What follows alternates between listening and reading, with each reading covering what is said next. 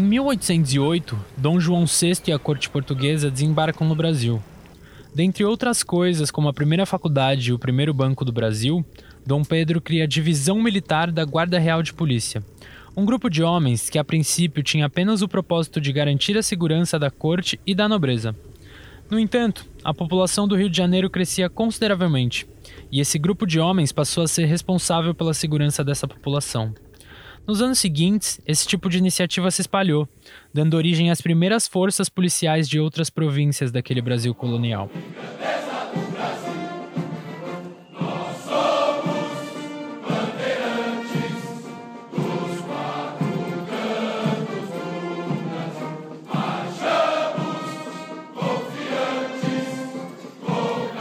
Alguns anos se passam e em 1831, o brigadeiro Rafael Tobias de Aguiar, que então presidia a província de São Paulo, encabeça a criação da Guarda Municipal Permanente, uma instituição que ao longo dos anos teve diferentes nomes, decorrentes de reformulações em sua estrutura.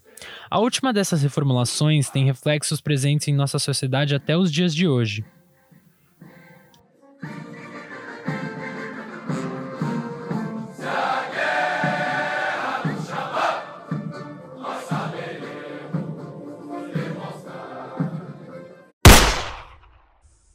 O ato editado pelo chefe do governo, com o referendo de todo o ministério, está concebido nos seguintes termos: O presidente da República poderá decretar o recesso do Congresso Nacional, das Assembleias Legislativas e das Câmaras de Vereadores por ato complementar em estado de sítio ou fora dele, só voltando os mesmos a funcionar quando convocados pelo presidente da República.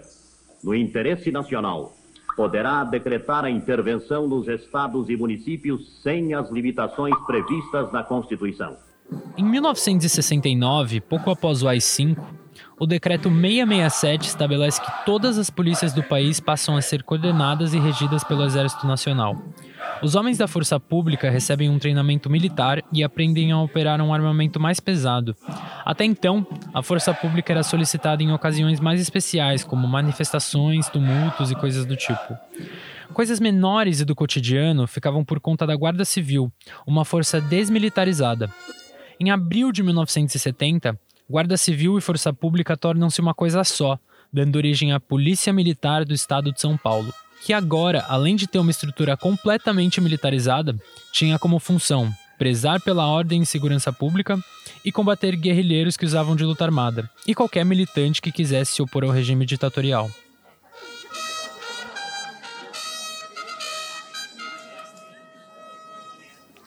Poucos meses depois, em outubro do mesmo ano, a tropa do Comando Geral da Polícia, que até então era chamada de Batalhões de Caçadores Tobias de Aguiar, passa a se chamar Rondas Ostensivas Tobias de Aguiar, a Rota, cuja função era também de atuar no combate à luta armada. Essas forças militares atenderam seu propósito, pois não tomou muito tempo até que a luta armada perdesse força e fosse suprimida. Porém, uma vez que não há mais guerrilha, a estrutura dessas corporações permanece a mesma. E ao invés de guerrilheiros, a rota passa a atuar na repressão a bandidos comuns. Os reflexos disso passam a pesar mais para a população pobre, periférica e negra. Abuso da força policial, uso de violência e morte de muitas pessoas. Diante disso, o jornalista Caco Barcelos resolve criar um banco de dados dessa violência policial. Eu gostaria de fazer um parênteses aqui, ouvinte. Toda vez que você ouvir isso aqui, sabe que se trata de uma citação direta do livro, funcionando como se fossem aspas mesmo. Nesta época, os policiais cultivavam o hábito de guardar em sigilo as informações públicas, dificultando ao máximo sua divulgação, quando, é claro, não é do interesse deles. Como meus pedidos de pesquisa nos arquivos da PM são sempre negados, sou obrigado a tomar o caminho da investigação.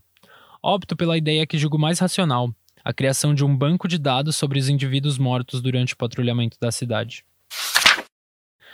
Daí, antes de prosseguir, eu quero ler o comecinho de uma notícia do dia 16 de junho de 2020.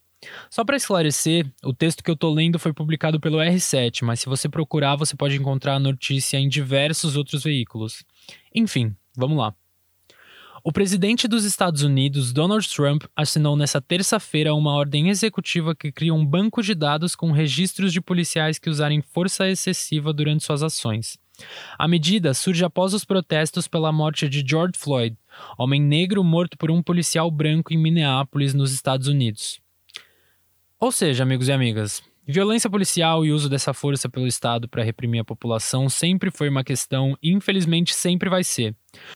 Mas o lance é: algo que o governo dos Estados Unidos fez em 2020, em meio à pressão de uma das maiores revoltas contra a violência policial da história recente, o Caco Barcelos fez na unha, do zero, quase sozinho, no meio de uma ditadura militar. Se existe uma pessoa no mundo com uma disposição, competência e mais do que isso, bolas de proporções continentais, essa pessoa é o Caco Barcelos. Dito isso, a gente pode prosseguir.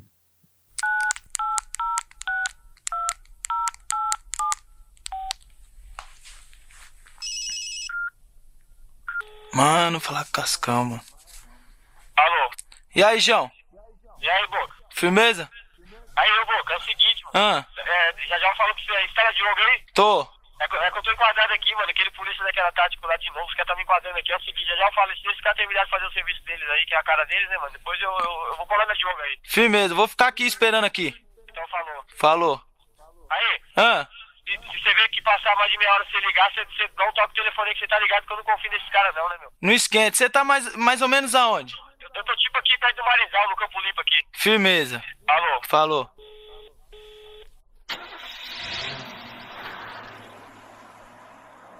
E aí, João, os caras te soltaram? Caralho, meu, tá tipo pé de urso, não pode andar pra lugar nenhum que você toma em quadro, meu. Aí, pior que se o problema fosse eu, ainda ia, mano. Que eu tenho um monte de passagem mesmo e eu não tenho opção. O foda é que os caras embaçou na bombeta e na camisa da vida louca. Os caras tá achando que o bagulho é facção de crime, esses bagulho aí, mano. Não sei qual é que é, mas aí, mas tá pela ordem. Mas é assim mesmo, a inveja é foda. Tô vivão, vamos viver.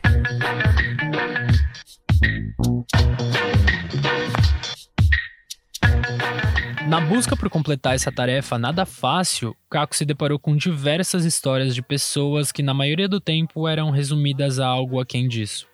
Segundo a polícia, meliantes que reagiram a uma abordagem, segundo o IML, um número, e segundo a mídia, vilões da sociedade. Para construir a narrativa do livro, ele alterna entre crônicas sobre essas pessoas que sempre tinham finais trágicos, e seus relatos a respeito de todo o processo de pesquisa e elaboração desse banco de dados. Se hoje em dia, com todo o acesso à informação que a gente tem, realizar isso já seria extremamente complicado, naquela época, do meio para o final dos anos 80, se tratava de uma missão quase impossível. Porém, não para ele, que ao longo do livro todo se demonstra mais e mais o jornalista que todo estudante de jornalismo em algum momento já sonhou em ser. Apesar de ser um livro-reportagem, dá para notar um esforço muito grande do Caco em trazer um tom humano para aquilo tudo. A começar pela motivação dele para usar o jornalismo como uma ferramenta de denúncia e transformação social. Nascido e crescido na periferia de Porto Alegre, logo no segundo capítulo ele conta sobre a vivência dele com os amigos na pré-adolescência e o que significava o enquadro, coisa que podia acontecer a qualquer momento. E obviamente acontece no episódio em que ele relata, onde dois dos amigos dele são levados arbitrariamente para a delegacia, nas mãos de um delegado que já era figura conhecida na região e tinha o apelido de Doutor Barriga. Chega a ser caricato, mas depois do Dr. Barriga cair numa vala cheia de esgoto perseguindo Caco e seus amigos, que nunca ficavam para ver o que ia acontecer quando a viatura parava nas ruas do bairro, ele se enfurece e leva dois dos amigos do Caco para a delegacia. O resto do grupo acompanha para tentar fazer pressão, mas o esforço, como previsto, se prova em vão. O capítulo termina com o seguinte trecho: Desde 1967, os homens da Polícia Civil desapareceram das ruas do nosso bairro. Tiveram suas ações limitadas a investigações de crimes e formação de inquéritos. A tarefa do patrulhamento se tornou exclusiva dos policiais militares. Na prática, o novo esquema só começou a funcionar no começo dos anos 70. Os suspeitos, antes perseguidos de forma injusta, agora muitas vezes sem chance ou direito de defesa. Não só no meu bairro pobre, mas também na periferia de todas as grandes cidades do país. Porém, depois de 73, eu já não sofria mais como antes. Tornei-me testemunha dos sofrimentos dos outros. Já era repórter. Lucas Paca, Eco Índia, 1565, três indivíduos, entrando na rua Argentina.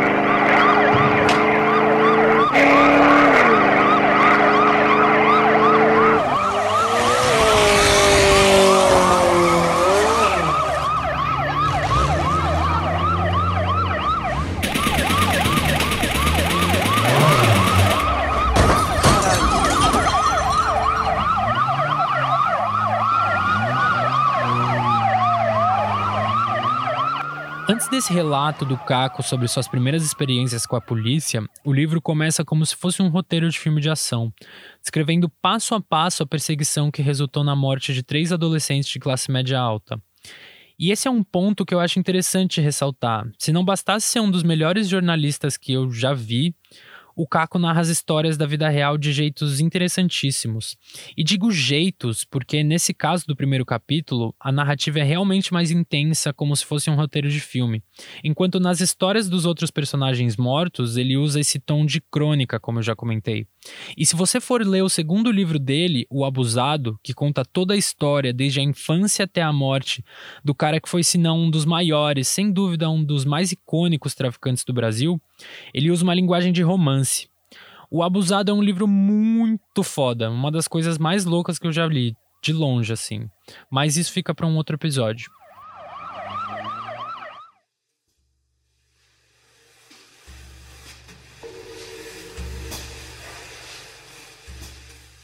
Fato é que, além de tudo isso, a riqueza de detalhes que o Caco traz para cada uma dessas histórias é uma coisa muito impressionante.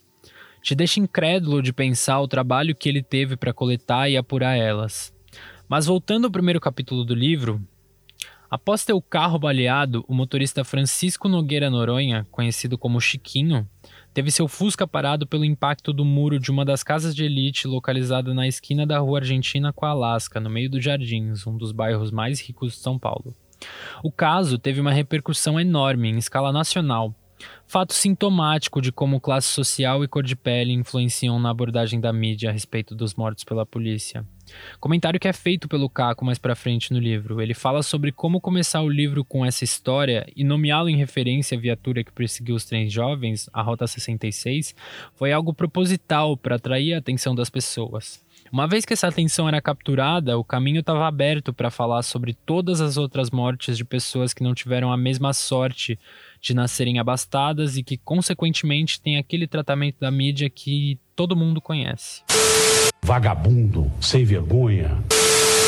Ao criar esse banco de dados, o Caco encontra diversas semelhanças entre os casos, sendo as principais o procedimento adotado após a morte, como isso era relatado no registro policial e como funcionava o julgamento nos ocasionais inquéritos policiais decorrentes disso tudo. E, obviamente, o perfil desses mortos. Com um registro de 4.179 casos de tiroteios no banco de dados, Acreditamos ter conseguido, depois de dois anos de trabalho, chegar ao perfil das vítimas dos matadores.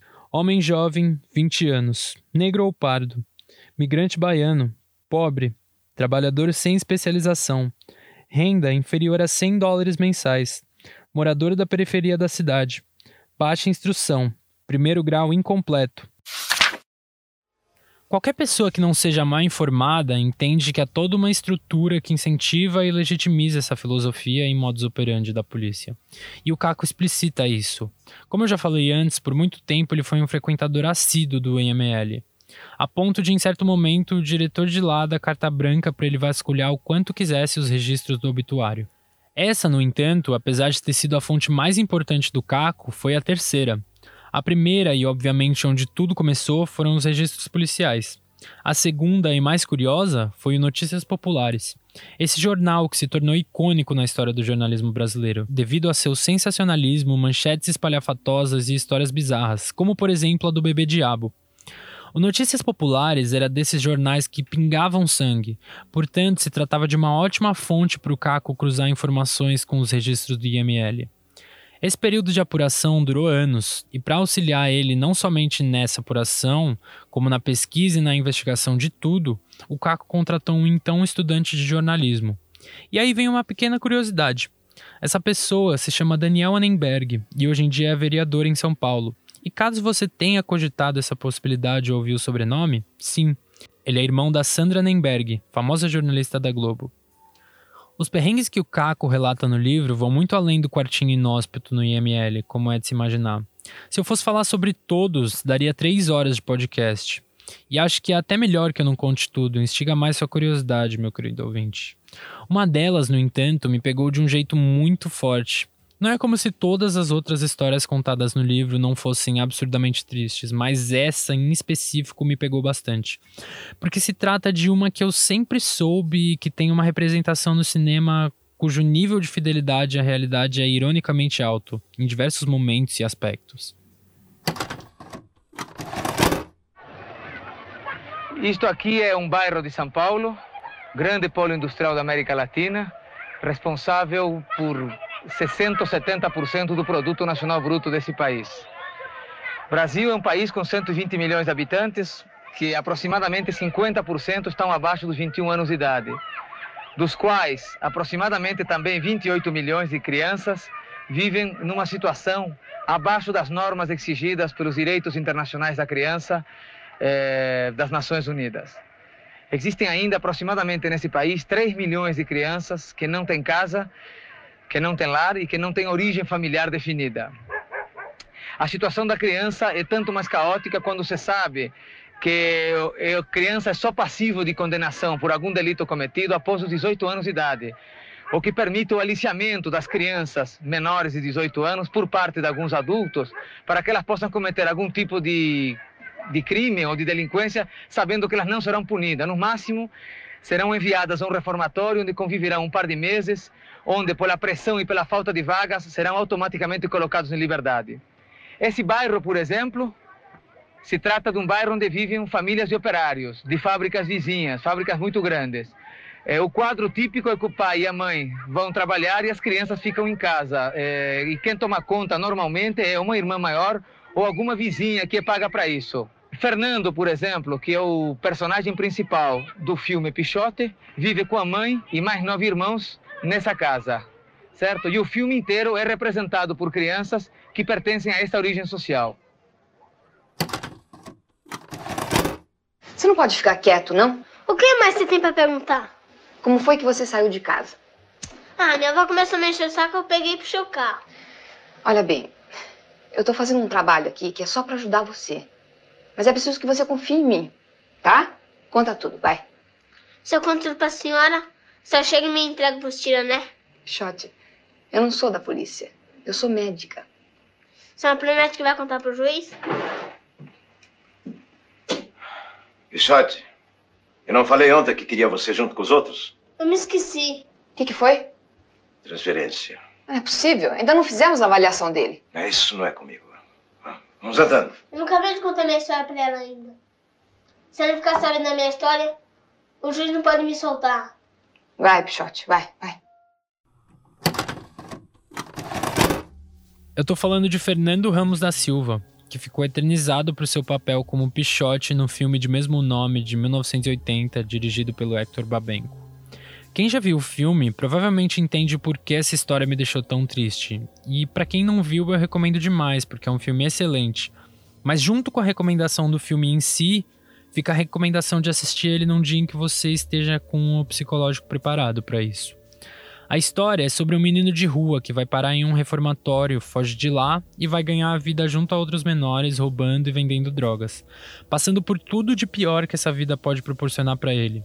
Fernando, assim como o personagem, era um menino pobre, que não chegou a morar na rua, mas que dividia um barraco na favela do Jardim Canhema, em Diadema, com seis de seus oito irmãos.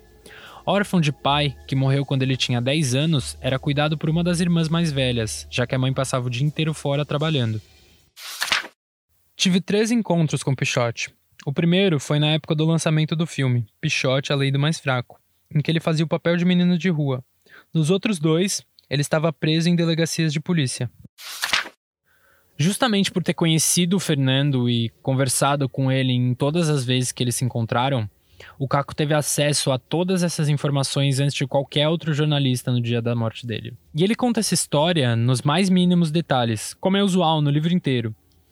Sobrevoar de helicóptero o litoral norte paulistano para pegar imagens de um vazamento de óleo e ter que voltar para Globo minutos antes da notícia entrar no Jornal Nacional já tornaria esse dia inesquecível na vida do Caco. Porém, enquanto ele ainda estava na ilha de edição, a notícia veio. Dali em diante, o Caco conta absolutamente tudo, passando pelo hospital, pelo barraco onde Fernando foi morto, até a delegacia no dia seguinte e o velório, onde ele foi extremamente mal recebido pelos presentes, por ter sido tomado como mais um dos jornalistas que explora a miséria e a tragédia que permeia a vida daquela gente.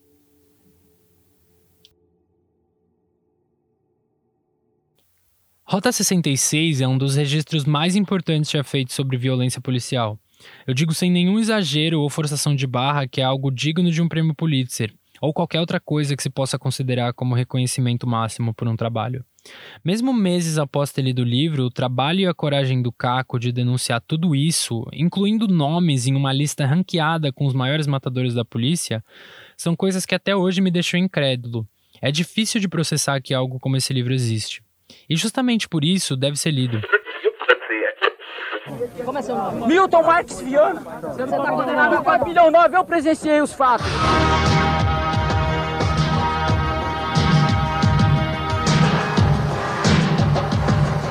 Totalmente snuca, a mão na cabeça, fomos mortos. Execução sumária. Eles mataram dentro do xadrez. Jogavam de cima, no fosso do elevador.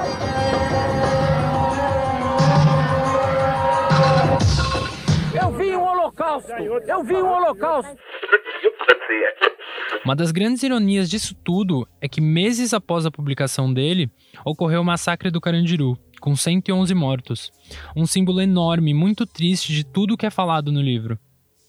Muita coisa do Rota 66 ficou fora desse podcast, mas que fica assim. Eu espero que você, ouvinte, descubra todo o resto por conta própria. Eu sou Enzo Dias e fico por aqui. Assine nosso feed e acompanhe a Falante nas redes sociais, arroba Falante Podcasts no Facebook, Instagram e Twitter. Um forte abraço, pois ele é necessário depois desse programa, e até a próxima.